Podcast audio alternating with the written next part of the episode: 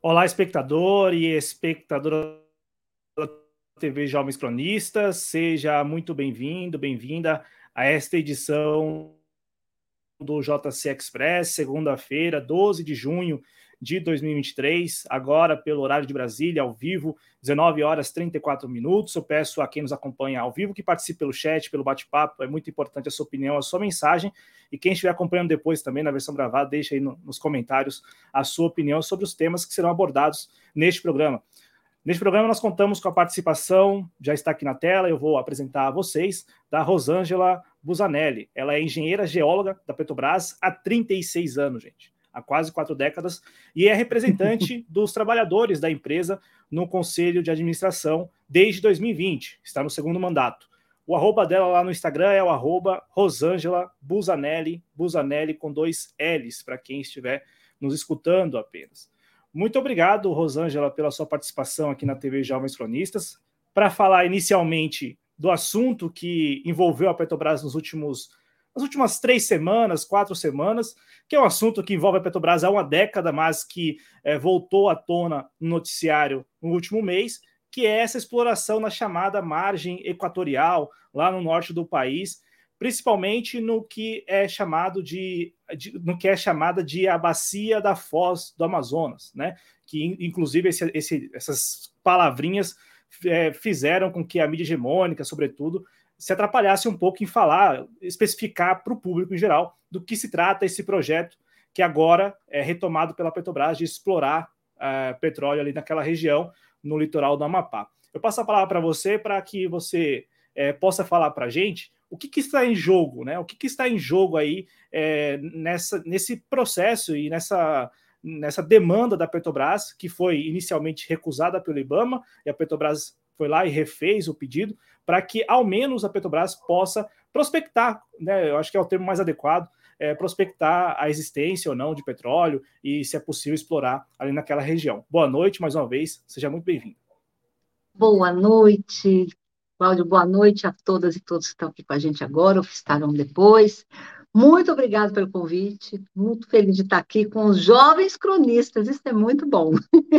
Muito obrigada mesmo, é uma oportunidade muito boa para a gente falar um pouquinho né, de Petrobras, de margem equatorial.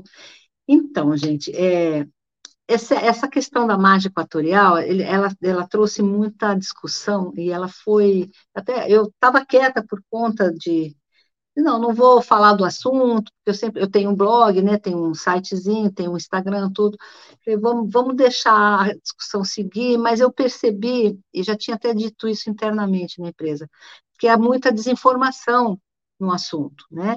Então, assim, como você falou, a margem equatorial ela é uma área super grande, ela vai do Amapá até o Rio Grande do Norte, é a margem que ela está próxima ao Equador, né? Então, por isso a gente chama de margem equatorial, ela está ali meio paralela e próxima à linha do Equador.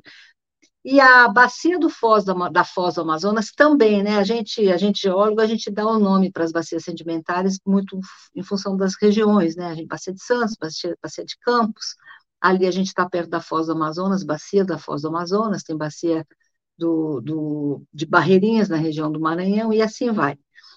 E, e aí acabou permitindo muita confusão, porque as pessoas começaram a falar de perfuração na foz do Amazonas, né? E os movimentos ambientalistas, e eu sou ambientalista até antes de ser geóloga, né? Eu sou, eu defendi a Amazônia aos meus 17 anos aí em Sampa, né? E ela para as passeatas, corrida da, da, da, polícia de vez em quando, né, para defender, mas a gente era uns gatos pingados, né? A polícia nem se dava muito trabalho correr atrás da gente. E, e, a gente é muito, assim, eu sempre teve, tive muito essa questão ambiental comigo, né? Eu reciclo lixo, faço tudo, tudo bonitinho. Mas, e aí começou a haver um debate na mídia, principalmente, é, que começou a, a, sequestrar o debate técnico pelo debate político, né? A mídia aproveitando, a mídia, mídia hegemônica principalmente, aproveitando muito para usar esse, essa, esse debate sobre o licenciamento para tentar questionar o governo, né? Ah, mas Lula disse que vai cuidar do meio ambiente, quer furar ali. Ah, o presidente da Petrobras que quer ir para a transição energética, mas quer furar ali. É, gente, a gente precisa ainda, precisamos muito do petróleo, né? As reservas do pré-sal, elas vão se esgotando, já começa um declínio, isso é natural, são recursos não renováveis, e a gente tem que repor nas reservas. Né? A gente tem reservas para hoje cerca de 12 anos de produção. A gente tem sempre, toda a indústria de petróleo é assim. A gente, a gente trabalha é, com um horizonte de 12 anos, 10, chegamos a ter só 8 anos de perspectiva, o que é ruim, porque o petróleo ainda vai ser necessário por muito tempo. A gente tem a petroquímica e tem a energia, né? É, então, a gente precisa repor até para financiar né, continuar produzindo para financiar a própria transição energética. E o debate ficou muito politizado, né, muito ideologizado, é, e, e, se usou muito esse tema para politizar a questão, e a questão é técnica, de fato. Né? É, o que, que se diz sobre isso? É, Há quem diga, ah, é na Foz Amazonas, na região da Foz Amazonas tem, tem, tem áreas de corais ali que são mais sensíveis. A costa do Amapá, quais são as sensibilidades ambientais ali principais, né? Na costa do Amapá tem, né, tem algumas regiões com mangues, nós temos comunidades é, originais, temos comunidades indígenas, isso tudo é considerado é, para os estudos aí ambientais, mas a gente está muito distante, a gente não está na foz do Amazonas, a gente não está próximo desses corais, a gente não está próximo desses mangues, nem das comunidades. A gente tem que considerar a existência deles, né? É, no, meu, no meu artigo lá, eu, eu, eu coloco um mapa para as pessoas terem uma noção da distância, são 500, mais de 500 quilômetros da foz do Amazonas e mais de 150 da costa do Amapá, 150 ou 170. E aí, então, durante esse processo todo, que ele é longo, ele começou em 2000 e... Foi uma, um leilão que a ANP fez em 2013. Quem arrematou foi a BP, British Petroleum, British, British Petroleum. E, a, a, e outras empresas arremataram outros blocos por ali, e a questão da licença, ela foi, ela não, não deslanchou. Tem que ser exigente? Tem, gente, tem que ser sim. A gente não tem nenhum problema com a questão das exigências ambientais, né? Isso tem que ser feito, a gente tem que preservar. A Petrobras, como estatal, ela é uma das empresas mais preparadas para fazer esse tipo de trabalho ali e mais comprometidas com a questão ambiental. É, para vocês terem ideia, eu citei isso também no, no meu artigo, nós, nós produzimos lá no meio da selva, desde, desde a década de 80, urucu, entre outros, né? tem, tem outros, outros campos ali. E o urucu, ele, eu trabalhei, inclusive, eu fiquei um mês na selva quando entrei na Petrobras. Gente, era, foi em 1987, um mês lá.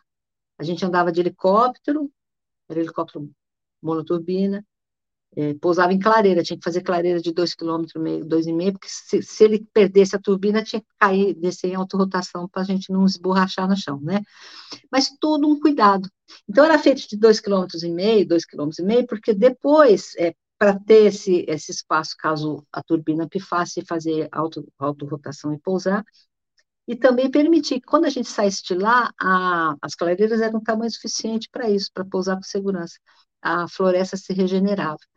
Isso eu trabalhei na, eu fiquei no Pará. Lá no, no Amazonas, onde a gente produz, já produzia nessa época em Urucu, tem todo um polo de produção e a gente é referência, a gente é vitrine mundial para o zelo ambiental ali, né?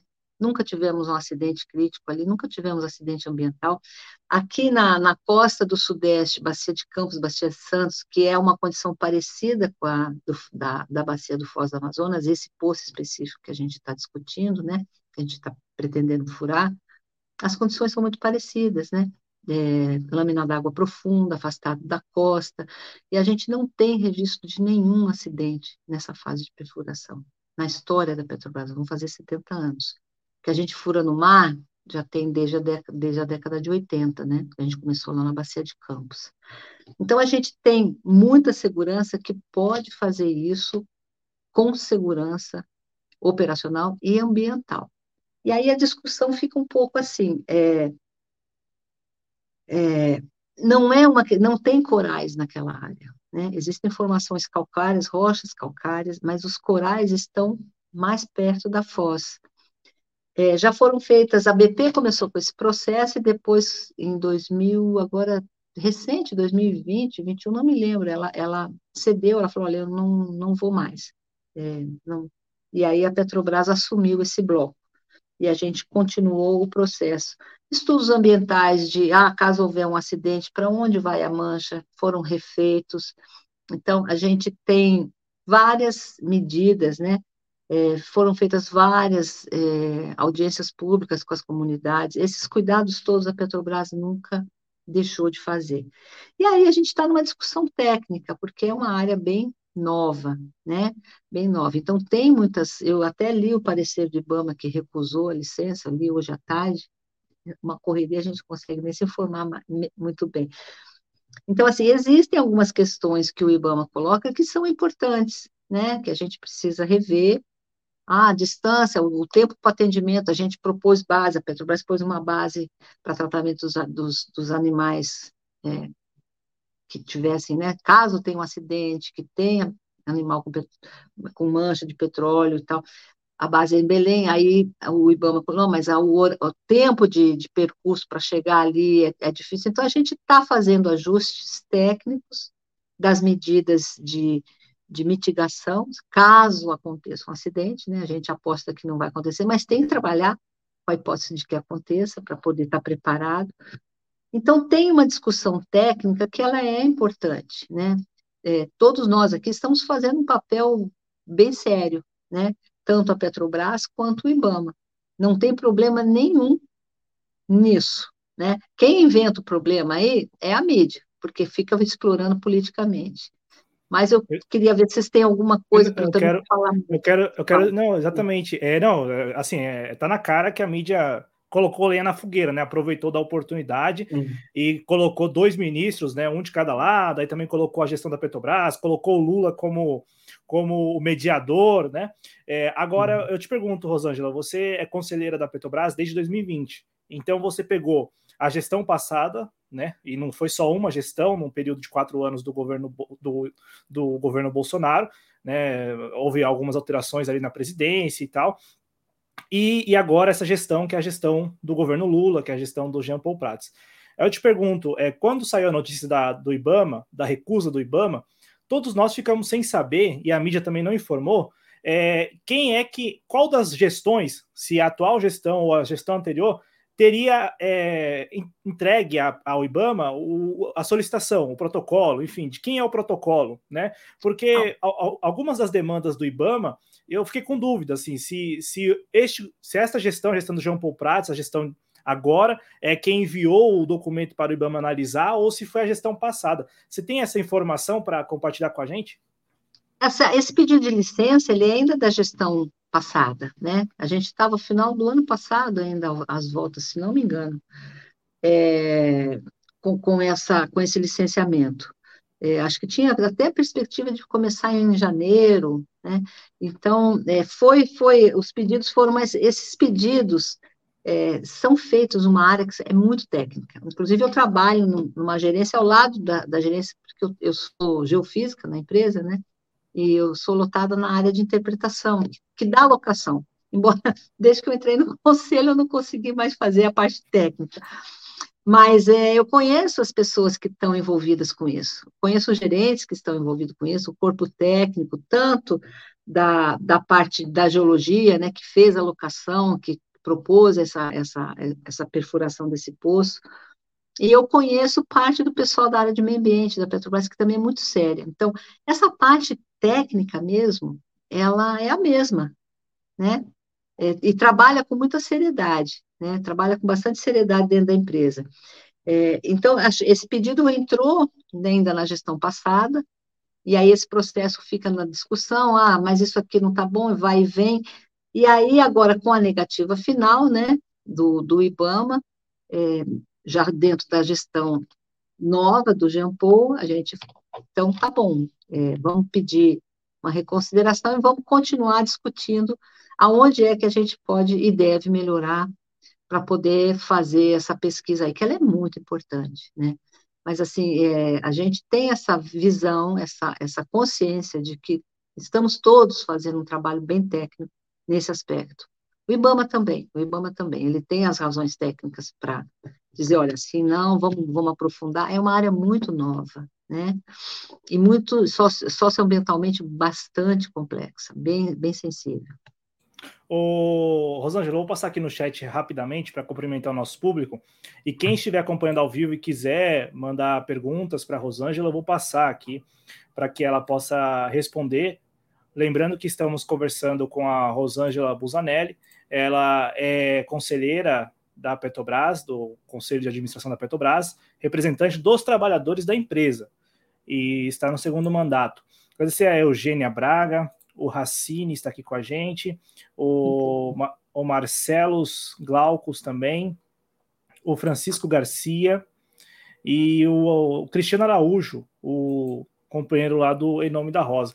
Daqui a pouco eu repasso aqui as, as perguntas né, que, que venham do chat. Ô, Rosângela, e, e assim, a gente sabe que pelo menos o, a, o, o local exato onde a Petrobras pretende é, furar um poço para ver se tem petróleo e tal, e ver a capacidade de exploração, é de um leilão de 2013, como você falou, já 10 anos se passaram. É, por que há tamanho interesse assim da parte da Petrobras é, em explorar naquela região? É, a gente também sabe, e isso é, são dados públicos, né? A Petrobras já tem, a Petrobras e outras petrolíferas, enfim, empresas do ramo, né, do, do setor de óleo e gás, é, tem é, explorado na margem equatorial, principalmente nos outros estados né, e não no, ali no Amapá, como você lembrou, Maranhão, Ceará, Rio Grande do Norte também. É, e aí eu quero saber por que a, a Petrobras tem interesse né, em, em, explorar ali. Tem, tem a ver com o que saiu na imprensa e também com o que os políticos têm falado, né, os políticos são defensores dessa, dessa ideia da exploração, de que, olha, a partir do momento em que a Petrobras passe a explorar petróleo ali, aquele estado, no caso o estado do Amapá, poderá né, é, recorrer a recorrer, não ter acesso aos royalties, por exemplo, enfim, é, e com isso é, desenvolver sua infraestrutura e tudo mais. É, qual, qual, é a principal motivação da Petrobras para explorar petróleo ali naquela região? Ah, bom, a principal motivação é repor reservas, né? Então, a gente tem é, a, a, geologia ali, é muito similar à geologia ali nas Guianas, né? Na Guiana Guiana Francesa, Suriname, e a Guiana Francesa está produzindo já, né? Tem várias descobertas muito importantes ali, e a gente fazendo essa análise aí, o pessoal que está envolvido na área, né, que faz o estudo da, da, da geologia da área, é, prevê, a gente faz modelagem, a gente, a gente cria modelos, né, em geologia, porque a gente não consegue lá ver, espiar, né? A gente faz modelos, né, teóricos, olhando o que acontece no no presente, olhando outras bacias que a gente já. Então, a gente é um aprendizado contínuo.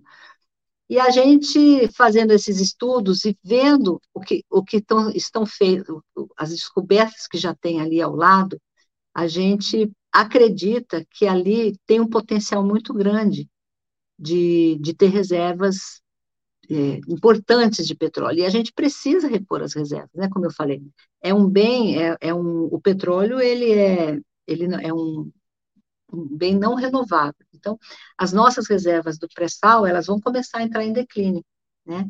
E é a, grande, hoje, a grande produção da Petrobras, acho que 80% já está no pré-sal, né? E isso vai se esgotar com o tempo, né?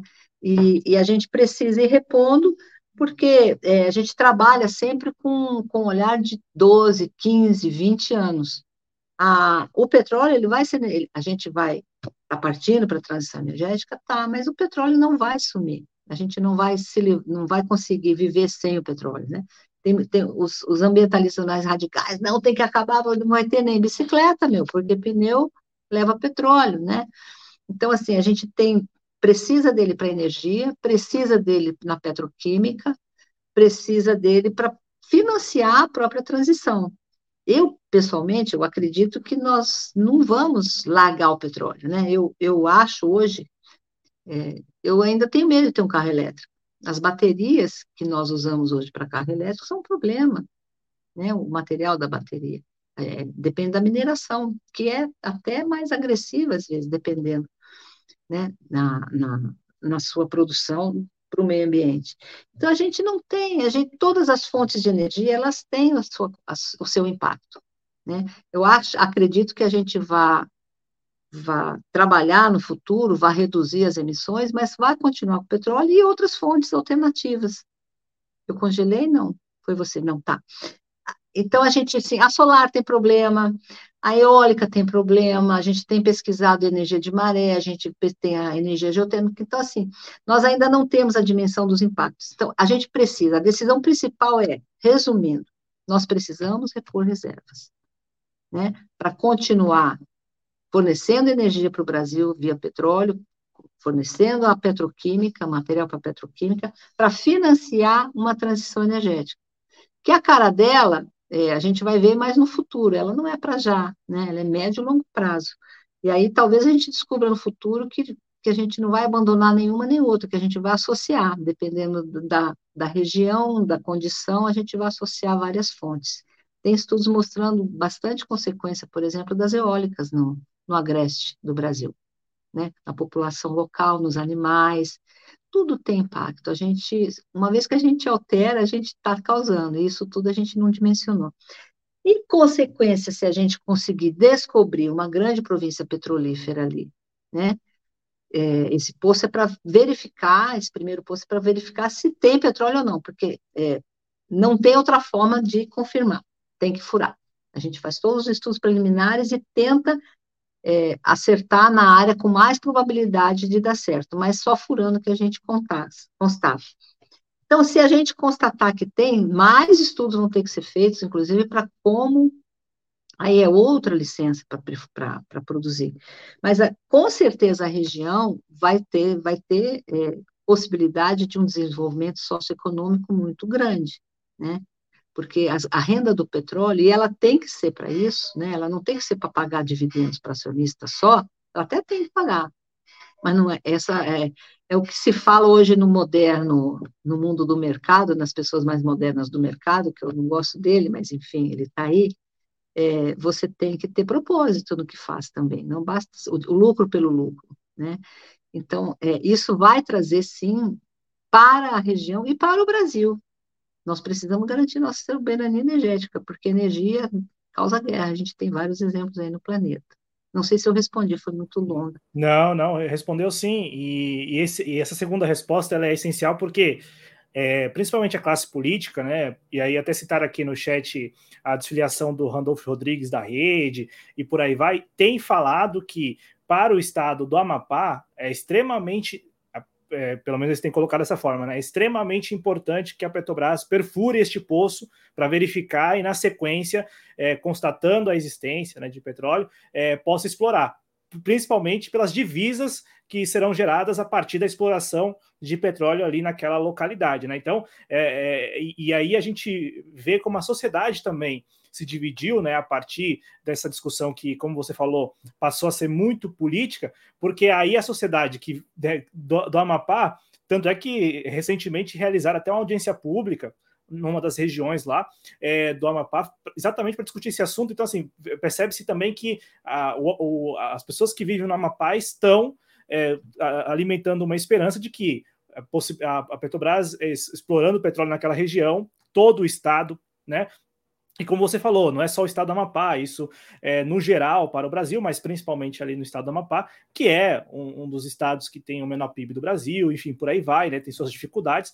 Então é um estado que, é, caso a Petrobras possa perfurar e constatando petróleo explorar, é, a sociedade tem comprado essa ideia de que é, é preciso estar ao lado da Petrobras e não ao lado dos desses ambientalistas, e você usou esse termo algumas vezes ao, longo do programa, Rosângela, é, o, o, que que na sua aí é a sua avaliação mesmo, é, o que que leva é, aí não, não, não, não, querendo generalizar, né? Mas por exemplo, o que que leva a, a posição de várias ONGs e, e várias entidades de se contrapor ao projeto, mesmo sabendo disso que você trouxe aqui, de que os, os, corais estão mais próximos da foz do rio Amazonas e não na bacia da foz do Amazonas, que o local que foi solicitado fica lá a, a 170 quilômetros do litoral e a 560 quilômetros é, da foz do Rio Amazonas. Então, assim, mesmo, mesmo municiados dessas informações, sabendo dessas, desses dados, nós temos aí é, interesses,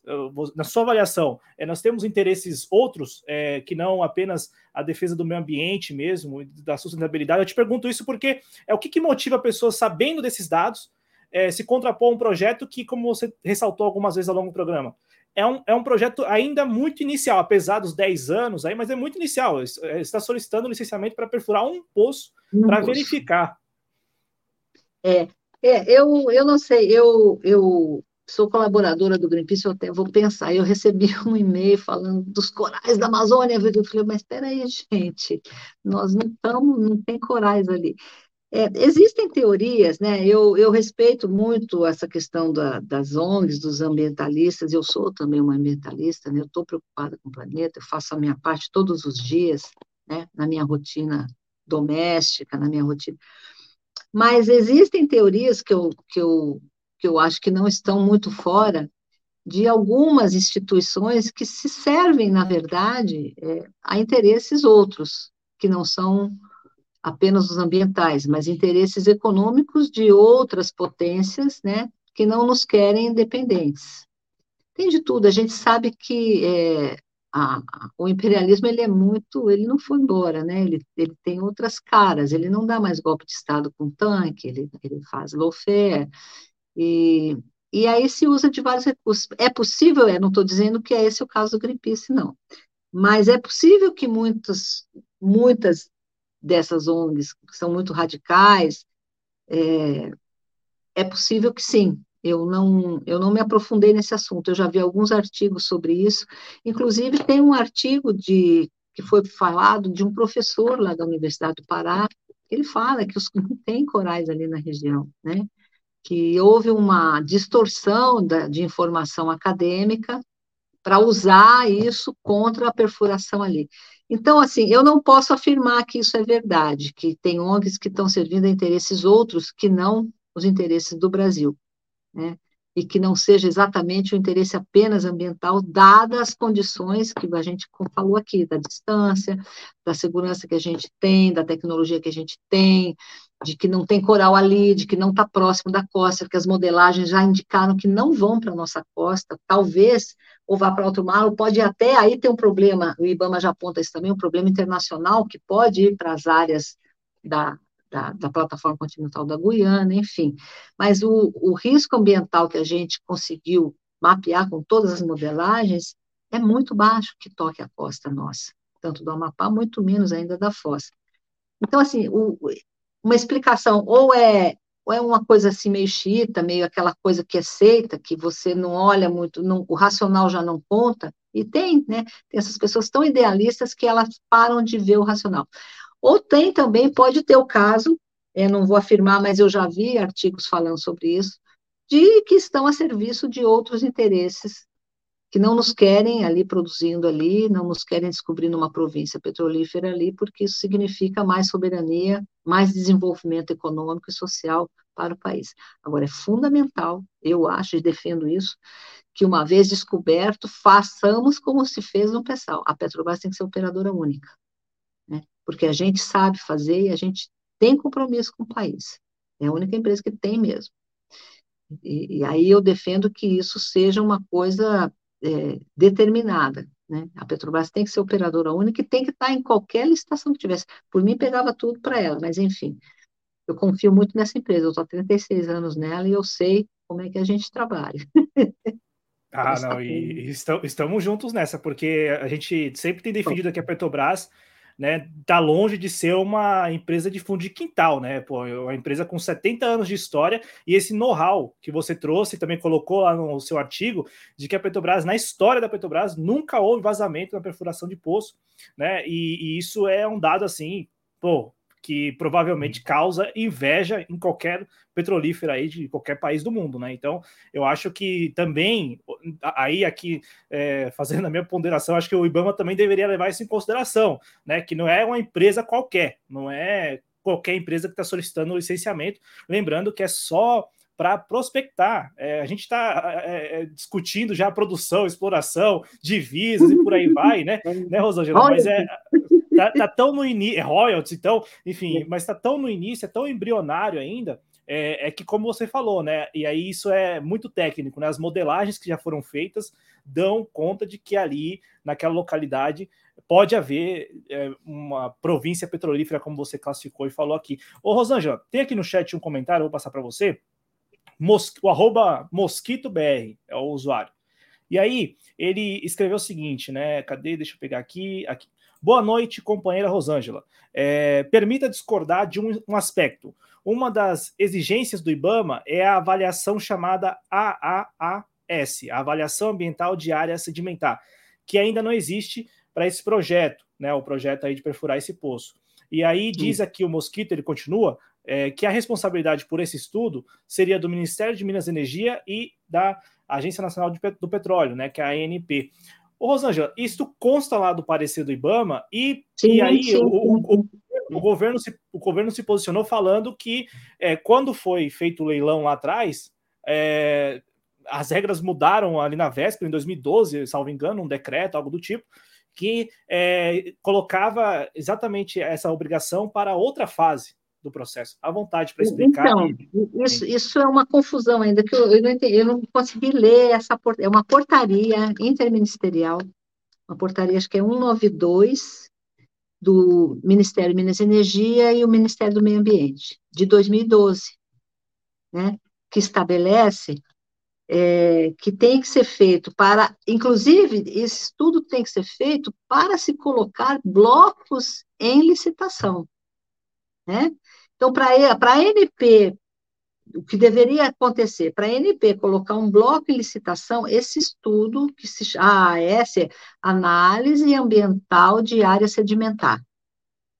Então, é um estudo regional que vê toda a sensibilidade ambiental, as condições geológicas, socioambientais da região toda, e deveria ser feito antes de colocar o bloco, os blocos em leilão, pela ANP essa, essa portaria de 2012, e aí eu não consegui confirmar, mas me parece que ela, quem tem que fazer esse estudo é o Ministério de Minas e Energia e acho que do Meio Ambiente junto. É uma portaria dos dois ministérios, né?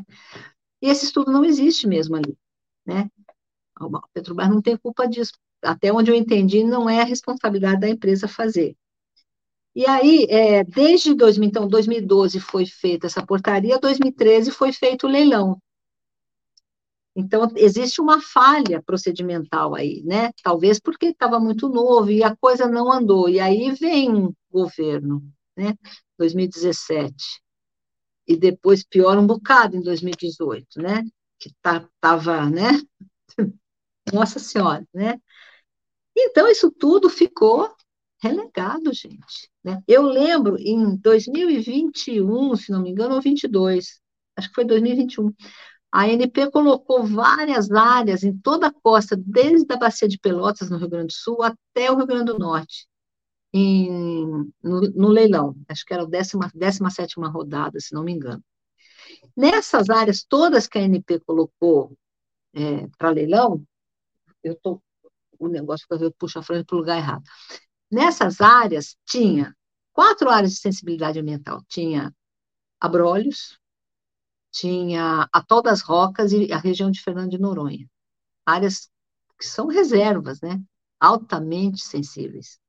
E tinha uma região ali na Bacia de Pelotas, que era uma região de migração de golfinhos, de uma espécie aí que está ameaçada. Então, eu lembro que até soltei um pessoal, ah, Petrobras não pode ir. Falei, gente, né, até cobrei no conselho, cobrei a Petrobras, tem que fazer uma declaração que eles chamam lá fora, eu detesto sistemas em inglês, mas que é no, no going, é de não licitar nada que seja em áreas de, de alta sensibilidade, tipo reserva, né? A gente não pode, acho que a gente não precisa e não deve ir numa região como Abrolhos, Fernando de Noronha, né, Atol das Rocas, a gente tem muita coisa para prospectar. E, e aí o que eu coloco era isso, né? Existe um descompasso entre as, as, as agências reguladoras, as agências é, fiscalizadoras. O ideal seria o quê? Que a ANP e o IBAMA trabalhassem em sintonia para que, quando colocasse um bloco, mas aí ninguém, só no detalhe dessa licitação específica, dessa rodada, ninguém pediu essas áreas, nenhuma empresa, nem a Petrobras, nem a empresa privada, ninguém foi. É, por questões talvez não seja tão atrativa e por questões ambientais também, porque hoje fica muito feio uma empresa fazer isso, né? É, mas, enfim, precisa dessa sintonia entre as agências para que quando você coloque, mas esse é o mundo mais ideal que a gente talvez consiga chegar aí no médio prazo, porque tem muito estudo para fazer, né? Nada foi feito nesse período de 17 para cá. Tudo bem que isso foi lá 2012, 2013, mas depois chegou 14, Lava Jato, aquela confusão, aí o país ficou de ponta cabeça do avesso, né, por conta disso que a gente está vendo aí, que está tudo sendo desmascarado, e a economia parou, e 4 milhões de desempregados, e vamos lá, que essa história aí a gente já conhece. Então, a gente precisa retomar isso. É verdade? É verdade, o IBAMA cobra, cobra. Agora, se essa, fa essa fase, na verdade, a, a análise ambiental de área sedimentar, ela deve ser feita para licitar os blocos, na verdade. Né? Então, essa coisa do, ah, mas é só para depois, não sei se é só para depois, acho que é até para antes, né? mas não está pronto. Então, está é, se tentando cobrir, e esse é um dos dilemas. Se tivesse pronto, a gente já tinha uma noção muito melhor da, da, da sensibilidade ambiental dessa área, né? muito mais detalhada, muito mais regionalizada, enfim, vamos ver se a gente consegue antes, ou com isso, ou eles conseguem fazer esse estudo num curto prazo, ou a gente consegue cobrir as, os questionamentos que são razoáveis, que são técnicos do IBAMA, consegue responder a contento para conseguir a licença. A, a, decisão estratégica de que é importante furar ali, ela já, já, já foi tomada. É estrategicamente importante. Agora a gente tem que ver como a gente consegue uma licença ambiental dentro do, da técnica. O que, que, precisa ser feito e a gente vai ter que fazer. Eu acho que isso não, não é problema.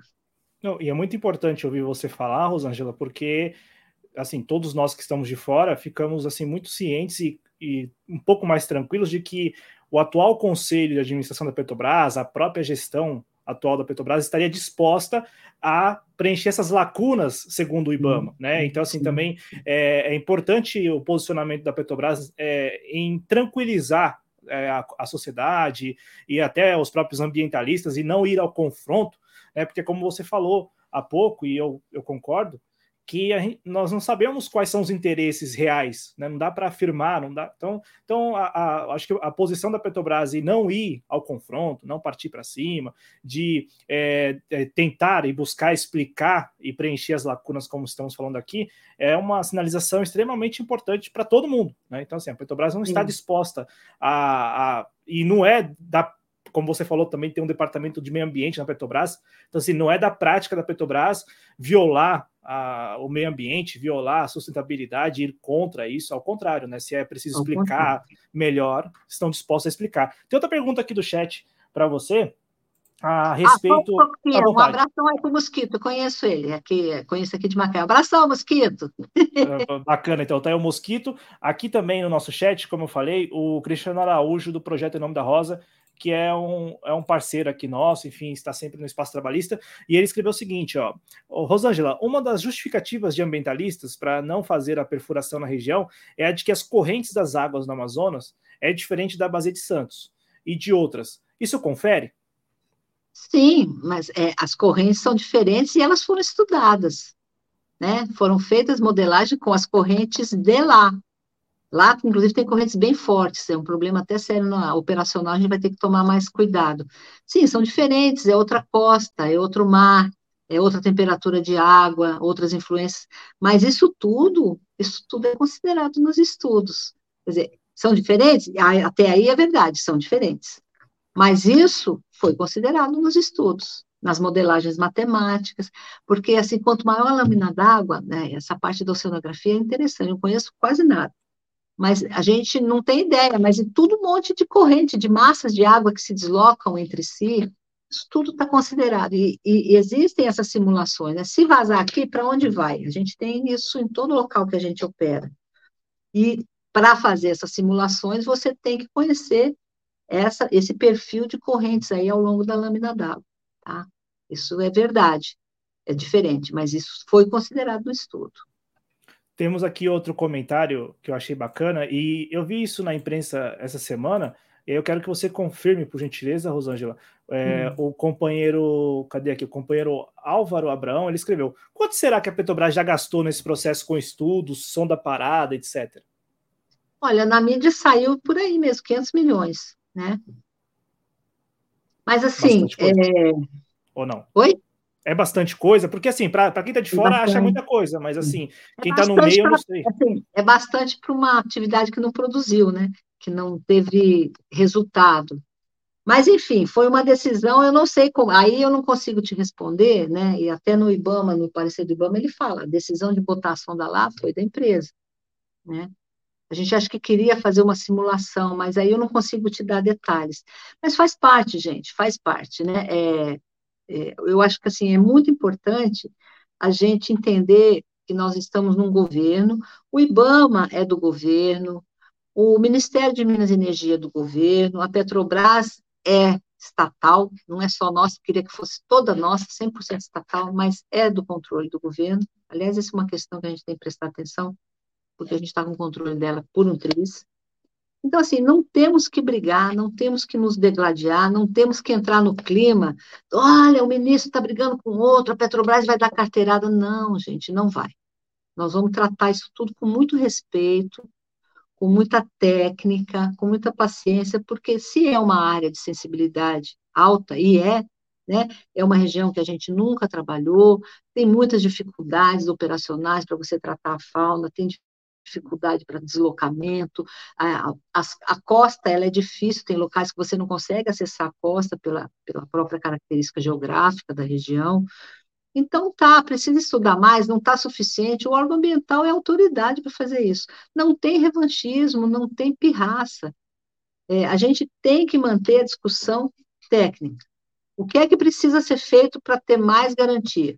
Tá bom, nós vamos fazer. Não tem carteirada, não tem briga. Né? Eu acho que é, é, isso é muito importante. Nós somos, estamos num, todo mundo está dentro da mesma caixa, né? Então, assim, cada um fazendo o seu papel.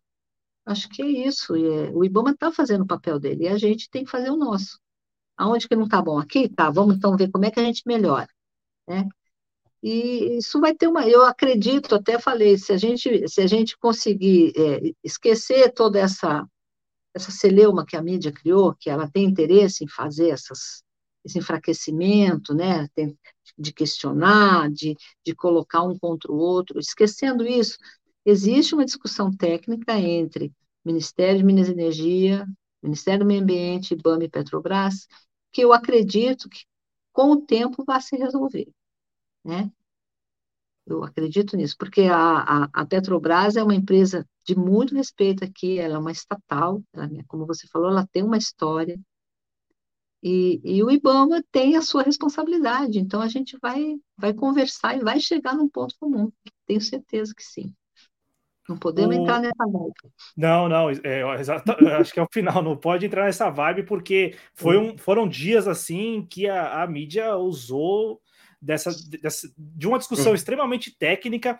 Olha só, no estado do Amapá, então lá no norte do país, e a mídia comprou isso para, como você colocou, e isso de fato aconteceu, é, colocar ministros e a gestão da Petrobras, colocar o Lula, o presidente da República também numa situação aí de, de resolver. É, mas é, é importante, é, por isso que é bom conversar com quem está dentro, né? Porque aí você percebe como está o clima. O clima é de dar as explicações que são necessárias, de responder, de preencher preencher as lacunas e de não ir ao confronto que é extremamente válido, né? O no contratempo do algoritmo escreveu o seguinte aqui, Rosângela. É, é, um, é um comentário barra pergunta, né? É, ele diz assim que ele viu na nota do IBAMA. É, ele, vou ler aqui o comentário, né? Eu vi que a nota do IBAMA fala sobre a necessidade de, entre aspas, combinar com a Guiana Francesa, sobre a possibilidade de acidentes cruzarem a fronteira, é, mas eles já exploram lá escreve o No Contratempo do Algoritmo. Combinaram com a gente? É, eu, eu não sei te dizer, não sei te dar resposta, mas provavelmente os estudos de corrente lá, eu não sei se combinaram, tá? Provavelmente, pelos estudos que a gente fez, a coisa vai, não vem para nossa direção. Não sei, tá? Posso estar falando bobagem técnica. Mas é importante, sim. Eu não sei se combinaram, não sei te dizer. É, mas é, a gente tem que fazer a nossa parte de qualquer forma, acho que é importante, né? Porque o nosso estudo aponta que ou vai para mar aberto ou vai, pode ir para a região de lá. Então, se existe essa possibilidade, a gente constatou, a gente tem que fazer nosso, nosso dever de casa. Né? Se eles não fizeram, a gente tem que puxar a orelha deles, com certeza.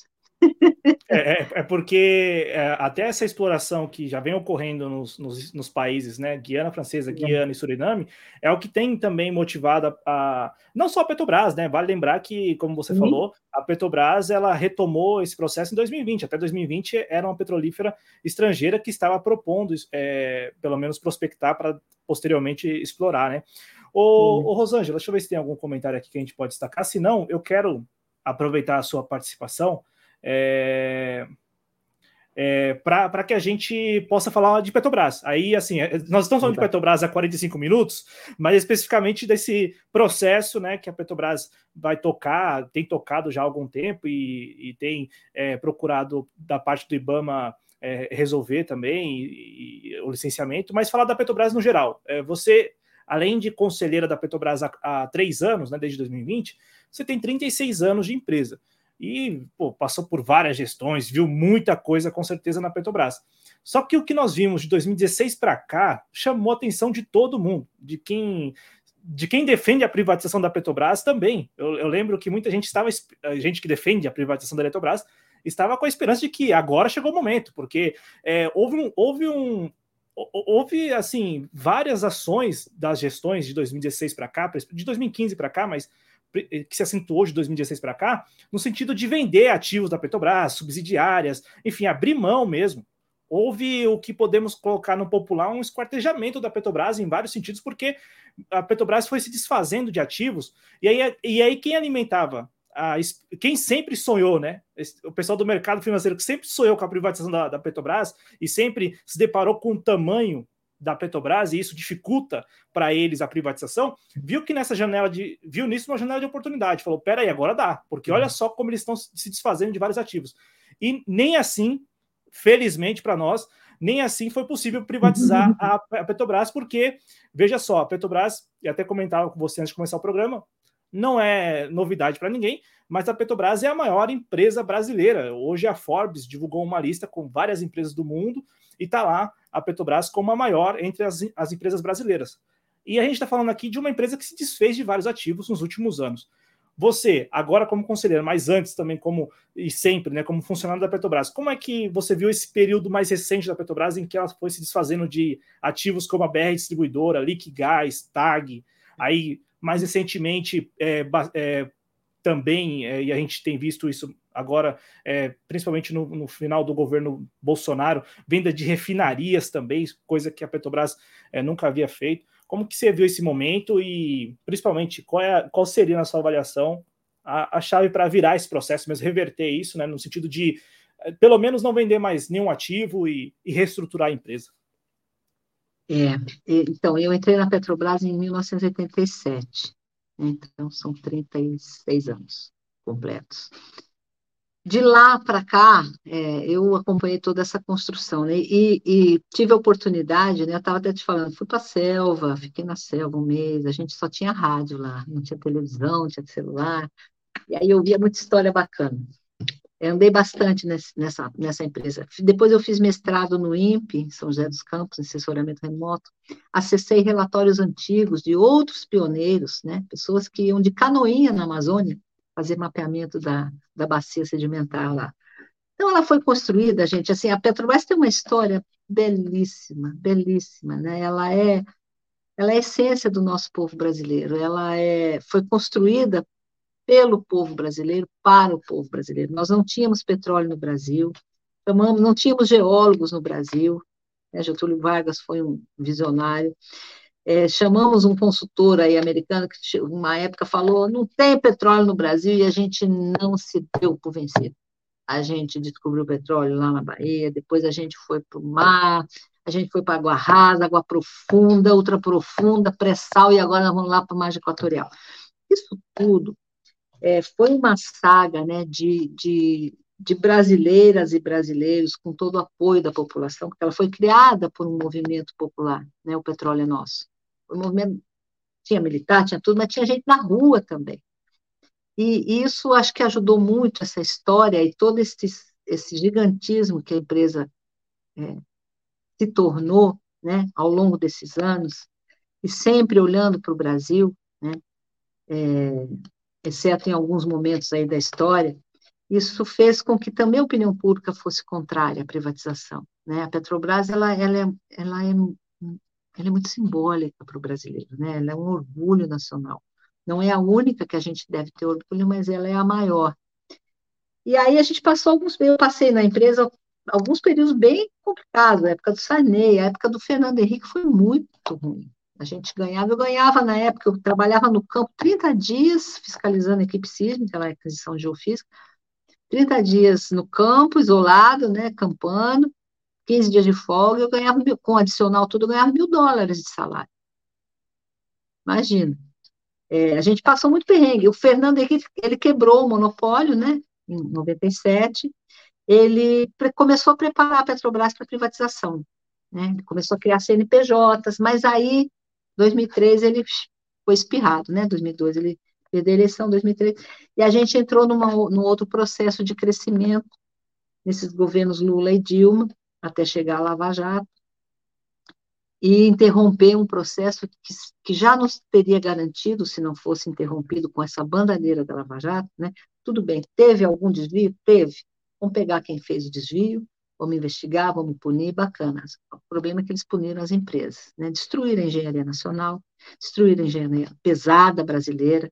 Hoje, outro dia eu vi um anúncio lá que, que os procuradores estavam ouvindo é, os americanos, tem que acabar com a Odebrecht. A Odebrecht competia com a empresa americana, né? enfim. Aí é, a, gente, a gente começou, a gente já teria autossuficiência dos derivados, a gente estaria exportando derivados, se esse projeto lá de trás não tivesse sido interrompido pela Lava Jato. E aí vem a Lava Jato, que patrocina um golpe de Estado em 2017, com o Temer assumindo, né, tiram a Dilma sem crime, né, já está comprovada, já tem vários depoimentos aí contando os bastidores, e depois o fascismo assume. E esse foi o pior período, porque aí, quando o fascismo assume com o Bolsonaro, é, o, o, o, governo Temer começou a preparar o terreno, né? O Pedro Parente veio para a empresa, criou o PPI, preço de paridade de importação, que ele viabiliza o quê? Ele viabiliza a privatização das refinarias, do refino, porque e, e viabilizou as importadoras de combustíveis. Aí a gente vende a BR depois, né, no governo Bolsonaro. A gente não, eles, a gente, os representantes do trabalhador votaram contra. O meu antecessor também. Então, esse período de 2017, especificamente de 2019 para cá, o desmonte que a empresa sofreu foi brutal. Eles desverticalizaram a Petrobras, né? eles venderam a BR, ninguém vende na época, eu, eu, participei da votação no conselho da última parcela, só tinha 37% da BR, já não era mais nossa, né? a gente já não tinha mais controle. A gente fez um levantamento, pediu o pessoal fazer um levantamento das 20 maiores empresas de petróleo do planeta, apenas a do Iraque não tinha distribuição. o Iraque estava arrasado pela guerra, né? estava dominado pelos Estados Unidos. Então, as outras 19 todas tinham, e a gente vendeu a nossa. Nós vendemos o, maior, o sétimo maior mercado de combustível do planeta. Né? E pior, não sei se a maioria sabe, é, com a permissão de que pode usar o nome Petrobras até hoje. São 10 anos, renovar por mais 10. Isso eu nunca vi fazer uma empresa vender, ceder a marca. Né? Então, assim, isso dá a noção do estrago que foi feito. Vendeu BR, vendeu vários campos, campos de terra, agora o Rio Grande do Norte perdeu o último polo produtor, né, não tem mais nada no Rio Grande do Norte.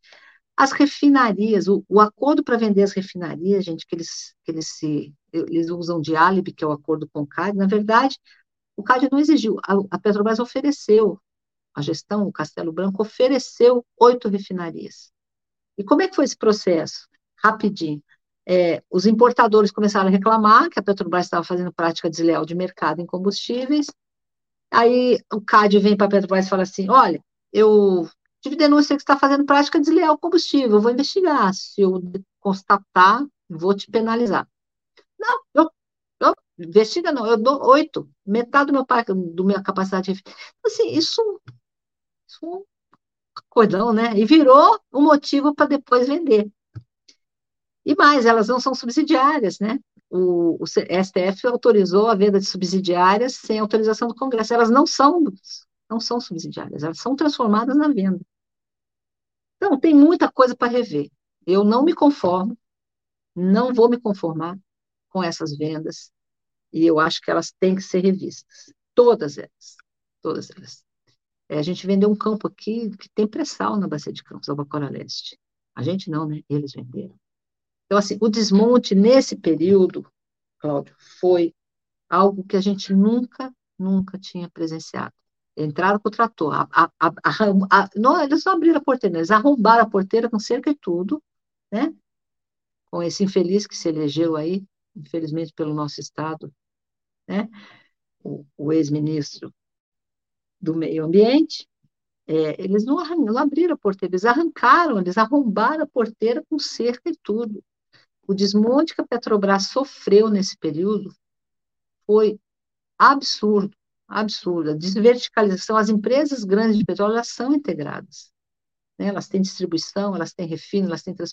as, as gasodutos, as transportadoras de gás, a TAG e a NTS, que foram vendidas, que, segundo o estudo da Associação de Engenheiros da Petrobras, com três anos de, de aluguel para a Petrobras, a Petrobras pagou aluguel daquele cara dela, pagou investimento. Nós pagamos, a Petrobras pagou o ano passado 60% do valor dela de mercado em dividendos. E 63% deles foram para acionista privado. 45, 46% deles estrangeiros. 46% dos acionistas da Petrobras, do capital social dela hoje, total, são estrangeiros. Nós temos que reverter isso também. Então.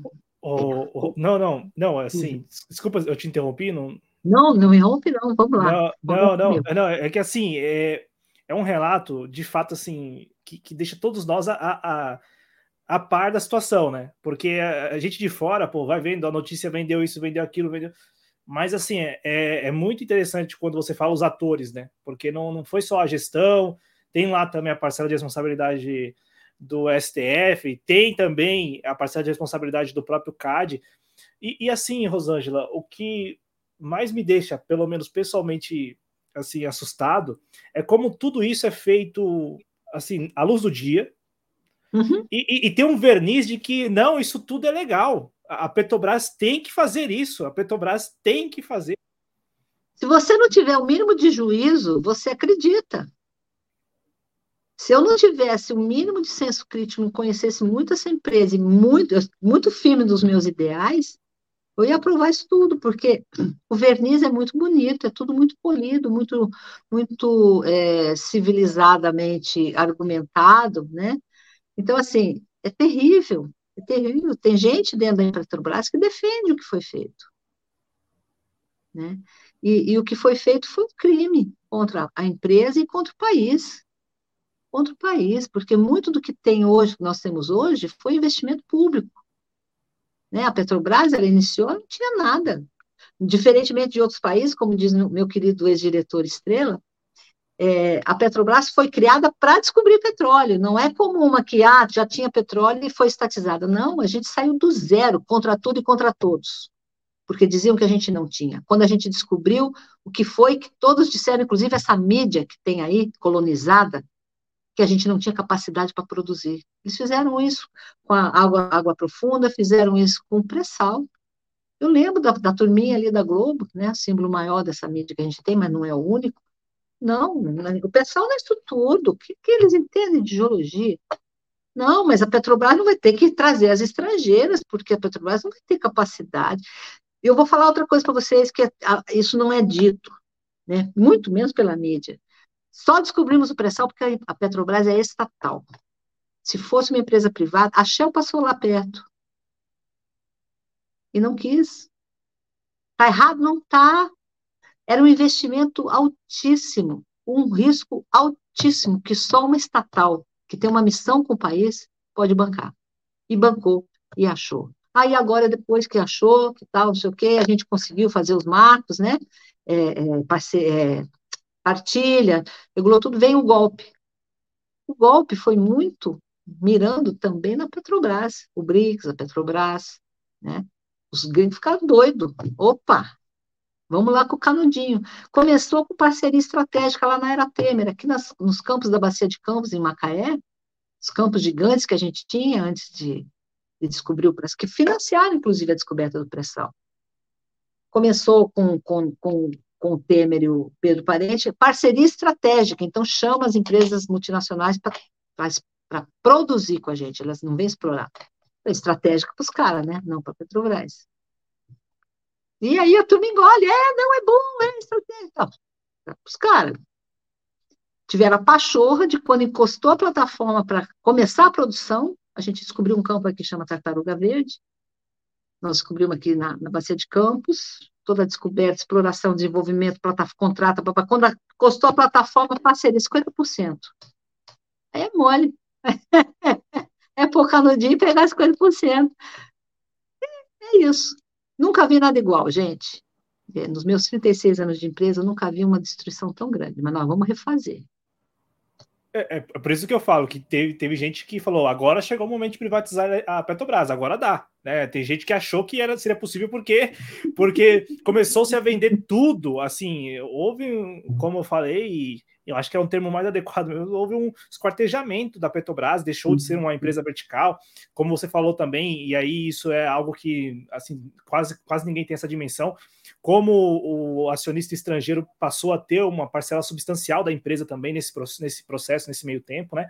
Agora, quando eu falei do verniz, Rosângela, é que aqui, aqui assim, né? Ninguém quer fulanizar, mas a gente fica pensando, poxa vida, né?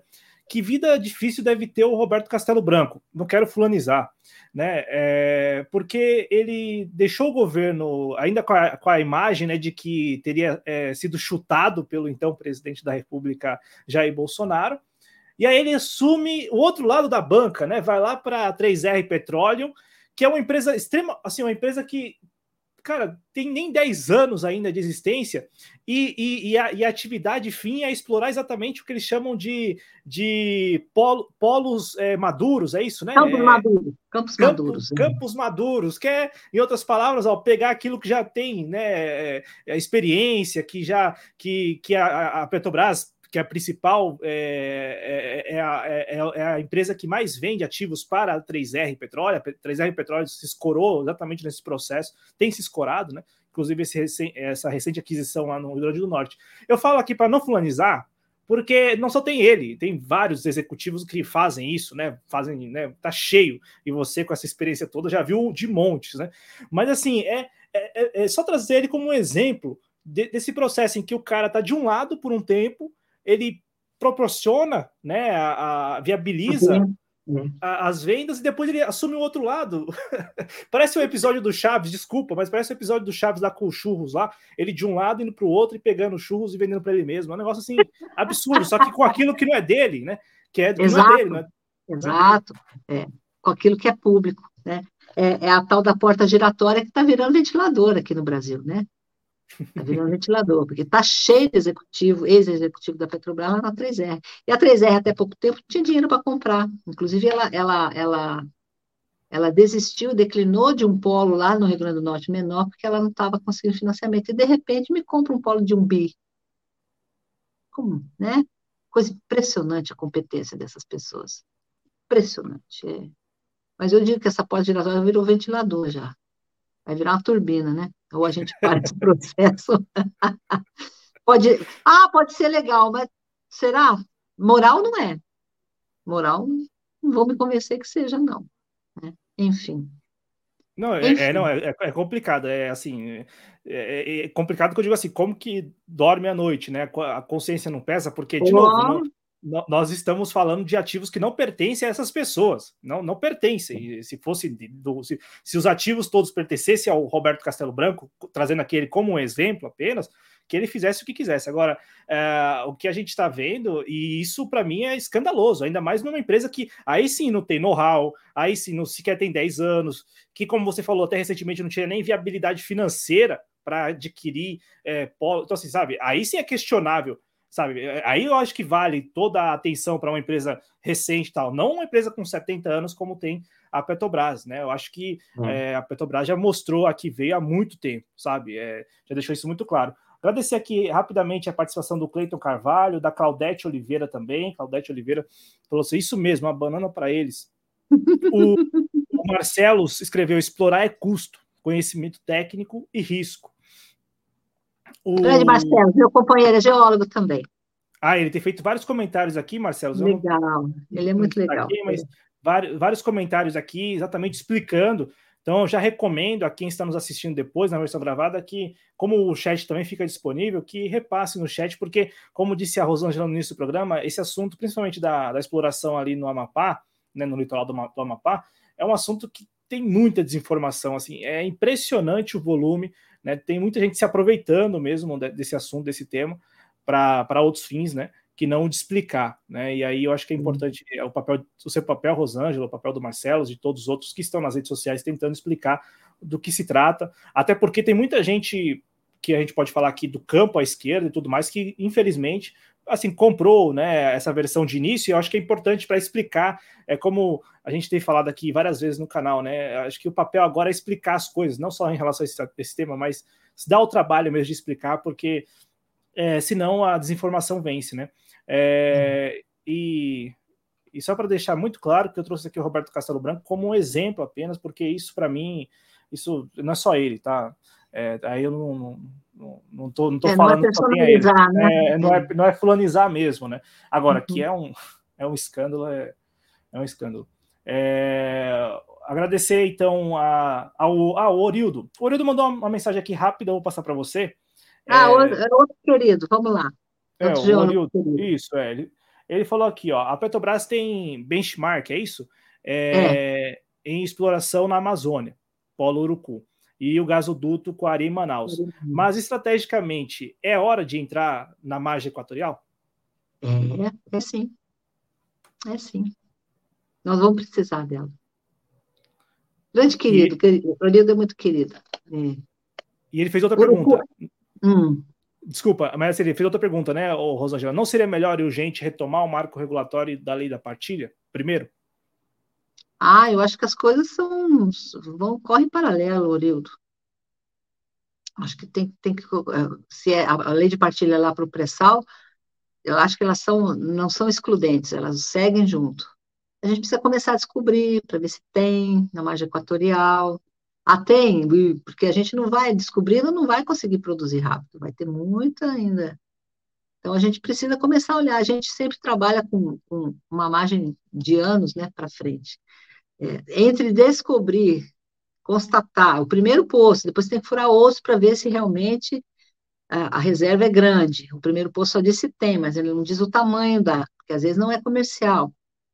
Então, até a gente depois conseguir todos os outros licenças para fazer todo o desenvolvimento e a produção, isso são muito tempo. Então, acho que as coisas não se excluem, elas vão em paralelo.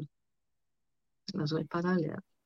Eu acho que tem que fazer a regulação para lá também, descobrindo tem que ser Petrobras, é partilha e Petrobras operadora.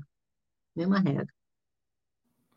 Conversamos aqui nesta edição do JC Express com Rosângela Busanelli, representante dos trabalhadores no Conselho de Administração da Petrobras. Está nas redes sociais, no Instagram, no arroba Rosângela Busanelli com dois L's. Também compartilhamos no chat e na descrição do vídeo o artigo que ela escreveu recentemente sobre. E aí assim, tem a riqueza dos dados técnicos, mas também o cuidado, a didática de explicar para nós leigos do que se trata essa, esse pedido da Petrobras para perfurar um poço lá na, na bacia do, da Foz do Amazonas, lá no norte do país. Ô Rosângela, agradeço demais a sua participação, a sua disponibilidade, e para encerrar, é, a Petrobras em outubro é, vai agora em outubro é isso, completará 70 anos de existência. E, e aí é, é, bastante coisa. 70 anos, você 36 anos, quase quatro décadas. É, a gestão do Jean Paul Prats, a gestão da qual você faz parte hoje como conselheira, a gente tem visto que tem mais abertura para o diálogo e também tem, é, tem algumas metas aí estabelecidas, principalmente no que diz respeito a retomar a verticalidade da empresa. Né? Então, o que for possível da gestão adotar e fazer aí é, né, neste, neste período próximo será feito para que a empresa volte a atuar em vários setores como atuava e como né, acho que nos, nos quase 70 anos sempre atuou, deixou de atuar recentemente. Você, com toda essa experiência e bagagem na Petrobras e aí também quase quatro décadas dentro desse contexto de sete décadas da Petrobras, espera aí o que, que você e com, como você pretende contribuir né, para esse período que a Petrobras é, parece que assim é, assim de fora parece que dá para a gente ficar um pouco mais aliviado. Claro, não, não é baixar a guarda, não é deixar de fiscalizar, não é deixar de cobrar, mas parece que os rumos serão outros muito parecidos com aqueles que já tivemos em outros momentos da, da história brasileira, com esse adicional da transição energética, que é o que o, o planeta Terra tem pedido, é, pelo menos é a agenda do momento. Ah, então, eu vejo com muita esperança, melhorou bastante, né? Nós já aprovamos aí, final de maio, os, os elementos estratégicos, direcionadores para o plano estratégico que vem aí, né? Os que, os, na verdade são os quinquenais, a gente já, já cita a volta, retorno do fertilizante, que foi abandonado, né? A gente já volta, fala da importância da petroquímica, a gente fala em autossuficiência de combustíveis, né? Inclusive, a gente já está com o fator de utilização das refinarias de 95%, a gente chegou a, a 75% na época do Pedro Parente, para ajudar a acelerar a privatização. A gente fala também em oferta, aumentar a oferta de gás, natural, que é importante, até a gente chama de gás da transição, é, o combustível da transição. Então, assim, a nova gestão, ela é do diálogo, ela valoriza as pessoas, né, inclusive ela fala atenção total às pessoas. O novo conselho, né, a parte da União, também vem é, com essa com essa visão de que a Petrobras é uma estatal e ela tem uma missão com o país, né, porque isso foi, foi completamente desvirtuado. Então, assim, é, pode não ser o ideal, nossa, a gente melhorou muito e vai melhorar mais. E eu, eu topei ficar no conselho mais, né, de 22 para cá, estava é, pensando em sair, o pessoal me convenceu a ficar. Então, vamos ficar para a gente ajudar nessa reconstrução. É, eu tenho uma paixão enorme por essa empresa, eu adoro, eu sou apaixonada pelo Brasil, acho nosso país fantástico, nunca, nunca consegui morar em outro lugar, passear tudo bem, mas cada vez que eu passei eu quero voltar. É, eu sou uma brasileira, uma vira-lata, é, muito orgulhosa dessa terra, muito orgulhosa dessa Petrobras, e ela tem que retomar o DNA dela, que é de uma estatal criada pelo povo para servir esse povo. E a gente vai, vai trilhar esse caminho. Eu vou estar lá perturbando caso é, tem algum desvio, vou estar lá, posso ser minoria, mas não sei o quê, mas não, acho que nem sou tanto. Vou estar lá no conselho, vou estar nas ruas sempre defendendo o Brasil, defendendo a Petrobras, para que ela retome a, a origem dela, né, para a qual ela foi criada, para servir o povo brasileiro. E ela sabe fazer isso muito bem. E nós, compartilhamos dos seus votos aí para a Petrobras e também nos então, colocamos à disposição de você, Rosângela, e também é, do Conselho de Administração da Petrobras, enfim, da gestão da Petrobras, para que a gente possa esclarecer porque eu acho que este é o papel da mídia independente e, principalmente, né, nos colocar também à disposição para, se por acaso for preciso defender é, a ideia de um mandato dos trabalhadores no conselho, estamos à disposição porque é fundamental. Eu fico, então. fico pensando, né, como a gente conversava antes de começar o programa, fico pensando como foi lidar com o conselho nos últimos quatro anos e eu imagino agora, como você falou, a esperança é, nesse sentido de reconstrução mesmo da empresa são os nossos votos, então estamos aqui à disposição e queremos muito porque sabemos, né, também compreendemos perfeitamente o papel da Petrobras no desenvolvimento do Brasil e, por conseguinte, no desenvolvimento da sociedade brasileira. Então, é uma empresa que, como você falou, o brasileiro tem muito carinho porque também sabe da importância do papel dela no desenvolvimento do país no geral, né? E é, eu acho que a gestão atual e as próximas gestões têm que sempre compreender tem que partir desse pressuposto, né? De que, e você falou várias vezes ao longo do programa, esse pressuposto de que a Petrobras foi fundada pelos brasileiros para os brasileiros, né? Então, é, esse é o pressuposto. Muito obrigado mais uma vez a Rosângela, muito obrigado a quem nos acompanhou. Até a próxima, viu, gente? Lembrando que na descrição do vídeo tem o link do artigo da Rosângela e também o arroba dela no Instagram. E como compartilhamos aqui no ar também, o arroba dela no Instagram é muito importante. Eu imagino que também, se tiver alguma dúvida, pode mandar mensagem lá para ela que ela está pronta aí para responder. Muito obrigado, Rosângela, muito obrigado a quem nos acompanhou. Até a próxima. Muita saúde para todo mundo. Tchau, gente. Valeu.